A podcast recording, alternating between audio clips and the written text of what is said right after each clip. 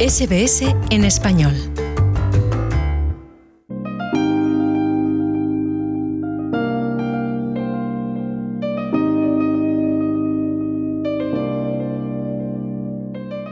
Si el amor recibido nos nutre y el amor que damos alimenta, los problemas se simplifican y lo pesado se aliviana. Fue muy difícil, pero fue muy lindo. O sea, sí, la pasaste mal, estoy de acuerdo. Pero bueno, a nosotros nos tocó vivir una cosa completamente diferente. Y la abrazamos. Hicimos lo mejor que pudimos. Los dos. Otra no te queda. También nos podría haber separado, definitivamente. No uso la palabra crisis, pero fue una situación extrema. Uno nunca se imaginó. Los budistas dicen que la vida es sufrimiento, y no cabe duda que toda vida experimenta dificultades. Al mismo tiempo, un refrán popular dice que el amor todo lo puede. Pero, ¿qué es lo que puede el amor? Bienvenidos a Caras del Amor, historias íntimas de convivencia, descubrimientos personales y experiencias que transforman vidas. Mi nombre es Marcia de los Santos. En el capítulo de hoy exploramos el amor puesto a prueba.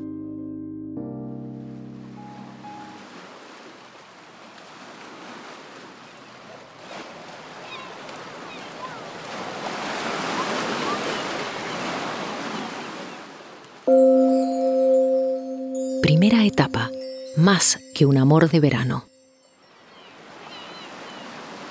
Nos conocimos en Valeria del Mar, que es un pueblo dentro de una pequeña ciudad que se llama Pinamar en la costa atlántica de Buenos Aires. El día que la conocí fue el 12 de enero de 1987. O sea que hace um, 31 años que nos conocimos. Yo tenía 15 años y Mariano tenía 19. Yo le daba 18, 19. Tenía 15. Pero bueno, cuando me di cuenta ya era tarde. Es un lugar que para mí está cargadísimo de recuerdos hermosos porque mis abuelos vivieron ahí por muchísimo tiempo. Entonces yo pasaba todos mis veranos, desde que terminaba la escuela en diciembre hasta fines de febrero, en Valeria del Mar.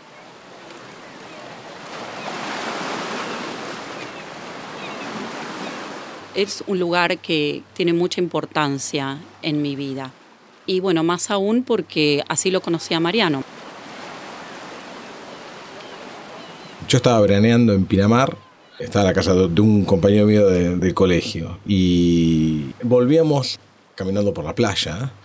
Cuando llegamos a la altura de la playa donde yo me tenía que quedar, vimos un grupo de chicas que estaban por meter al mar.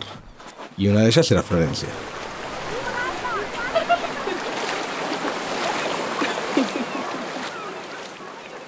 Cuando nos miramos fue algo increíble. 15 años y 19 años, hay cosas a esa edad que no puedo decir que fue amor a primera vista, pero hay cosas que suceden químicamente. Yo así es como lo describo. Para mí fue conocerlo en ese momento, fue como una cuestión de mucha química. Yo sentí algo.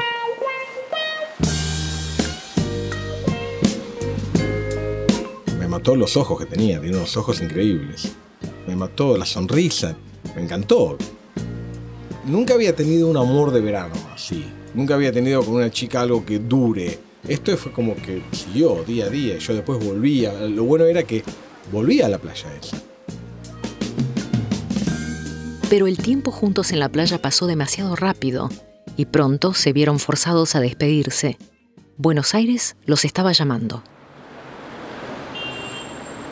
Y aunque el romance continuó en la ciudad, la realidad, lejos del idilio, era otra. Yo era muy joven, entonces todavía estaba terminando mi escuela secundaria. Mariano ya había empezado la universidad, o sea que eso ya es otra etapa de la vida. Y mis padres son de una manera muy particular y los padres de ella son de una manera también muy particular. Los mandatos de mi familia, ¿no? Que uno los trae también. O sea, sus padres dicen, ah, el novio perfecto debería ser así. No, nada que ver. Con la mamá de Florencia me llevé muy, pero muy mal. Siempre. Yo creo porque ella esperaba a otra persona para su hija. Y yo no era la persona que ella quería. Pero bueno, de alguna manera este, Florencia tomó una decisión y era la decisión de ella con quien quería estar.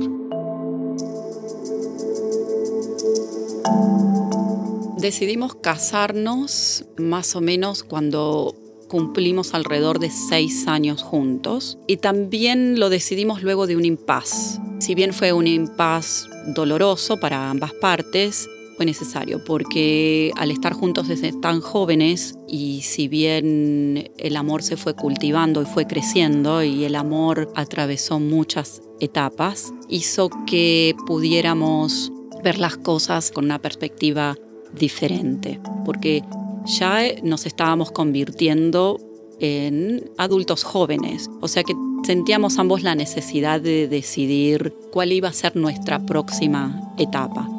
Entonces ahí es cuando decidimos, bueno, nos casamos. El 17 de noviembre de 1995.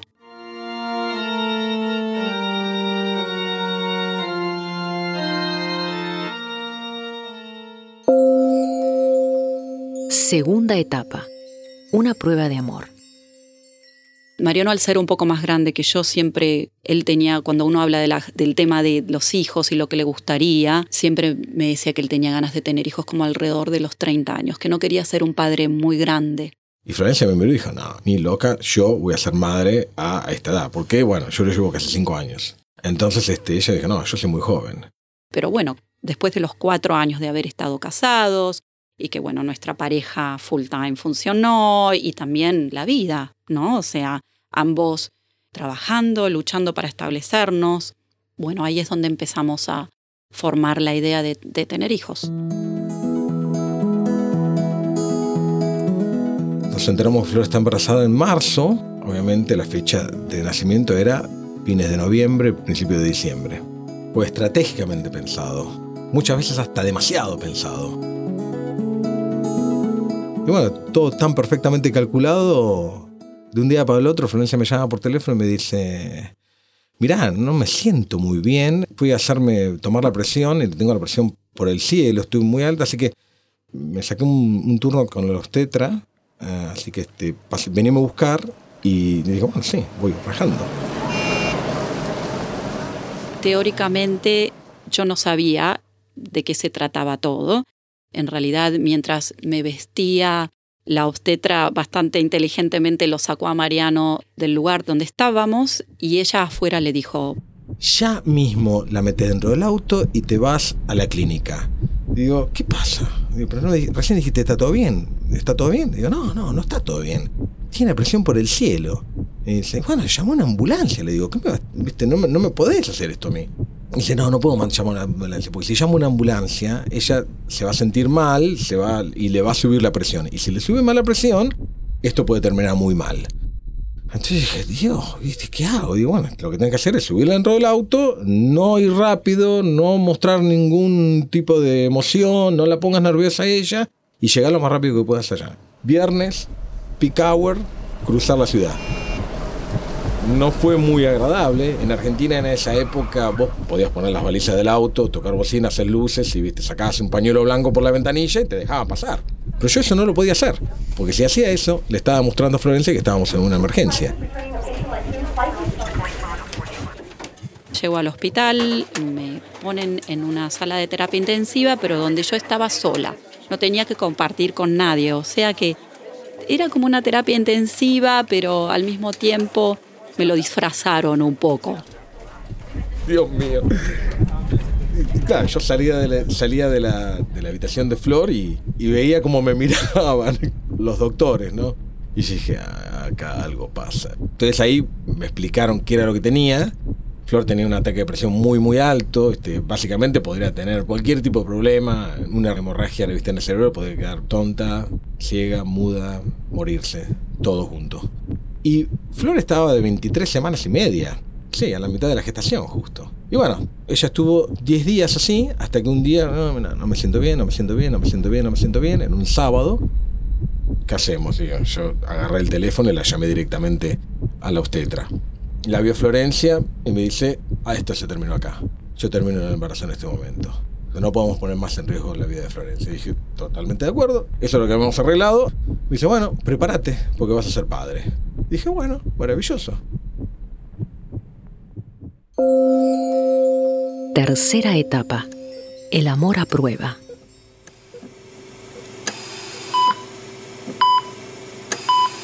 Así que bueno, me vistieron de astronauta y me voy dentro de la sala de operación. Yo no veía absolutamente nada, tenía la cabeza de ella, me hicieron sentar atrás de la cabeza. Francia estaba completamente drogada, pero viste, estaba consciente. Entonces yo le hablaba, le hablaba, le hablaba, le decía, gorda, estás bien, no te preocupes, estoy acá al lado tuyo. Y en un momento me dice, bueno, acá está tu hija. Y veo que salen las manos de, la doctora, levanta las dos manos juntas, y yo en ese momento no vi nada, porque mi hija era muy chiquita. Vi las manos nada más. Y dije, ah, muy bien. Y en ese momento, me acuerdo, como ahora, se me saltaron las lágrimas. Y la agarraron a amor y se la llevaron. Entonces, bueno, yo viste, en ese momento me acuerdo que le empiezo a hablar, le empiezo a hablar al oído, le empiezo a decir, bueno, gorda, ya está, ya sos mamá, ya sos mamá, ya, ya, soy, ya soy papá. Y bueno, yo en ese momento la verdad que no tenía idea qué era lo que iba a venir.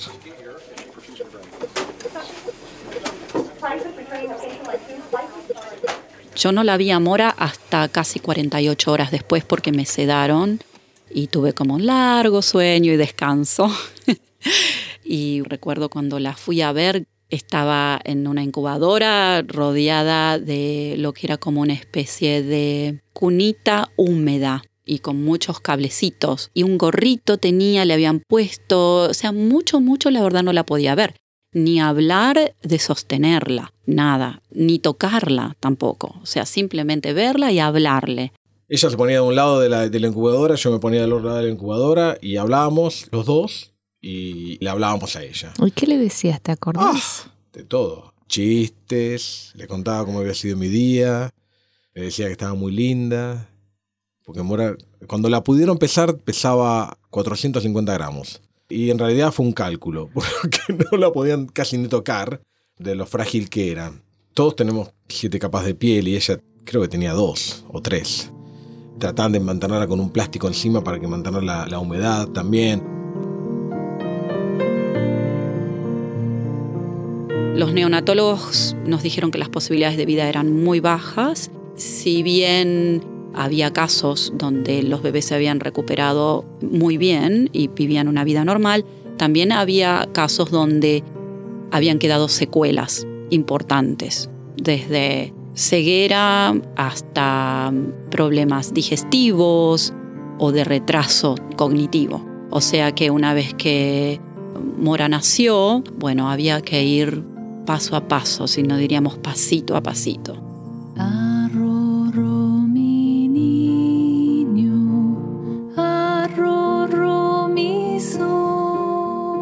Nunca me voy a olvidar el momento que la pude tener conmigo, tener contacto con ella, que me la pusieron poner en, mis brazos y la pude tener en mi pecho. Fue el 6 de octubre.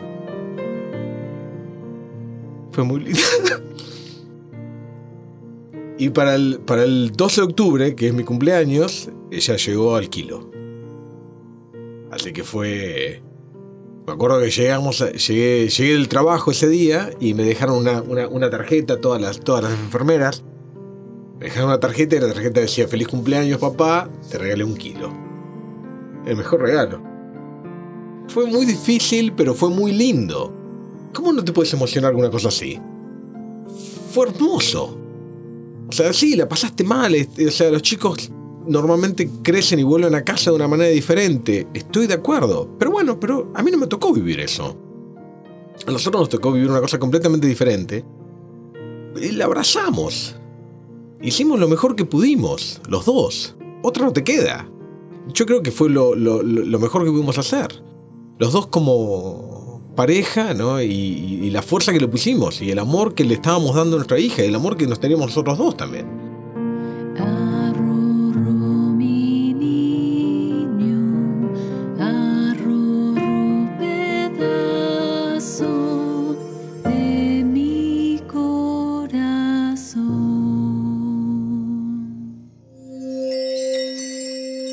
Cuarta etapa. El amor más allá del amor.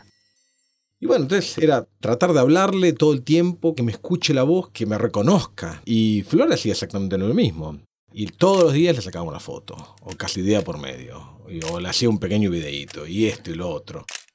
Me acuerdo que nosotros teníamos una psicóloga que nos ayudó a lo que se llama el apego. Y ella justamente vio a nosotros dos, en Florencia y en mí, vio que eso se estaba generando muy bien para con Mora.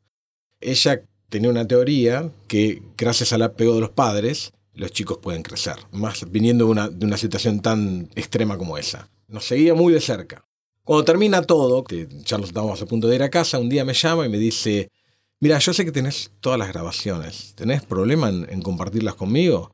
No, hay ningún problema. Dice, no, mira, estoy presentando una tesis que te llevo en Europa. ¿Tendrías problema en que se darme los videos? Dice, sí, ningún problema. Entonces leí los videos, ella hizo la presentación en Alemania. Entonces este, me llama dos meses, una cosa así. Nos dice, ustedes lograron algo que muy poca gente logró. ¿Qué? Hicieron llorar a todos los alemanes. dice, nunca vi tantos alemanes llorando en mi vida.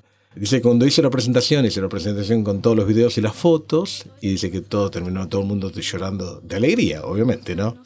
Pero dice que sí, lograron algo imposible. Y no los vi todavía. Los videos no los vi. ¿Por? Porque yo lo viví eso. ¿Quién es? Me acuerdo Yo ya lo viví eso. Y mamá dijo, es vos, sos vos. Me parece cuando vi la primera foto por la primera vez, era cuando tenía unos 11 años, 11 o 10 más o menos, y estamos en casa porque yo quería ver la foto de cuando tenía 3 años, para ver cómo la familia y cómo estábamos en esos primeros años. Y entonces saqué una foto de un bebé muy chiquitito, muy prematuro, en piel, piel tan finita y con huesitos. Y pregunté a mamá y papá, ¿quién es ese bebé? Y ellos dijeron, ah, sos vos. dije, no, no puede ser. Porque nunca pensé que mi vida puede ser tan difícil. En ese momento, también como pasábamos tanto tiempo en el hospital, fue importantísimo tener el amor de la gente que estaba pasando por situaciones similares. Ese tipo de amor realmente hace que uno se apoye y pueda fortalecerse. Entonces es como que esas familias con las cuales uno compartía ese día a día, nos dábamos muchísimo apoyo y muchísimo amor realmente. Un amor que perduró hasta hoy en día. Todavía estamos vinculados a pesar de que nosotros nos mudamos a Australia hace casi 17 años atrás. O sea, no mucho tiempo después de la recuperación de Mora nos vinimos para acá todavía estamos en contacto con ellos y todavía recordamos esa etapa que fue tan fuerte en nuestra vida y que bueno, creo que realmente nos vinculó para siempre. Sí, con esos bebés que estaban en el hospital en el mismo lugar donde yo estaba, sigo siendo muy buenos amigos. Nos seguimos en contacto por FaceTime, por todas las redes sociales que tenemos hoy en día. Mi amiga Sofía, a ella le encanta cantar, tocar el piano. Yo también, me encanta cantar, tocar el percusión, la guitarra. Otro nene que se llama Francisco, a él también le encanta cantar. A otros les encanta ir a festivales y me parece que una de esas razones era porque la radio estaba puesto con unas canciones que estaban ahí cuando nosotros estábamos en el hospital, todos juntos. Y entonces eso es lo que nos cuentan todas nuestras madres. Dicen, es por la radio, estaba puesto ahí. Y me dice que algo, it ignited. No sé cómo se dice, pero... Sí, estuvo ahí prendida la radio todo el tiempo. Y es como si cultivó un amor por la música entre todos ustedes. Sí, es algo que podemos compartir. También un amor muy grande, porque yo los puedo llamar como mis hermanos.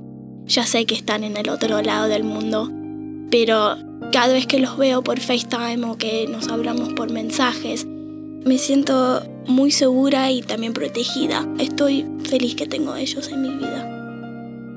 Me siento que fuimos muy afortunados, que todo salió bien, que ella, que yo estemos todavía vivas, que tengamos nuestra familia todavía junta, unida.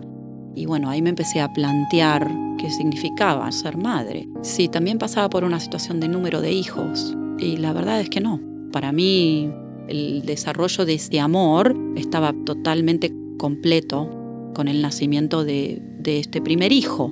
De alguna manera sentía de que agregar más hijos sí podía ser una situación donde uno tiene como una especie de network de apoyo, pero en mí yo sentía que los riesgos eran mayores teniendo otro hijo que no teniéndolo. Entonces, bueno, así fue como decidimos que así estaba bien, que fuimos muy afortunados y que íbamos a ser una familia de tres.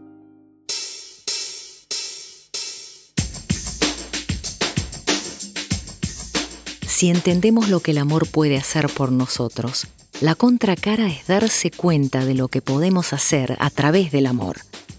Florencia y Mariano cultivaron el amor que comenzó entre adolescentes y juntos lograron fortalecerlo para que les permitiera superar una prueba crítica de sus vidas, saliendo enriquecidos por ese proceso.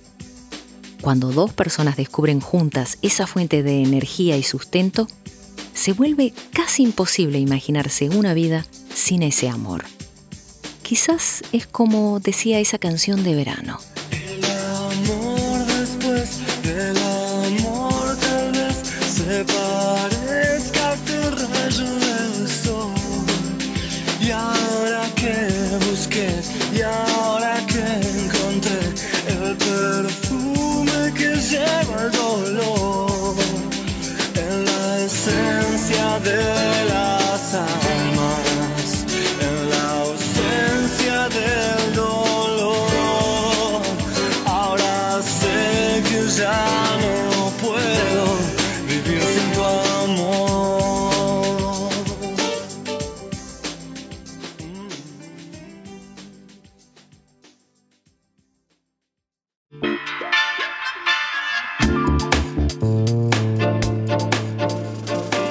Historia fue producida con el apoyo de Radio SBS. Fue escrita y editada por Marcia de los Santos. La mezcla de sonido es de Cara Beltrame. Si te perdiste los otros capítulos de Caras del Amor, puedes escucharlos a través de la aplicación SBS Radio App o iTunes o mediante tu aplicación favorita para escuchar podcasts. Para escuchar otras historias en español, visita nuestra página de internet sbs.com.au barra Spanish. Soy Marcia de los Santos, gracias por escuchar.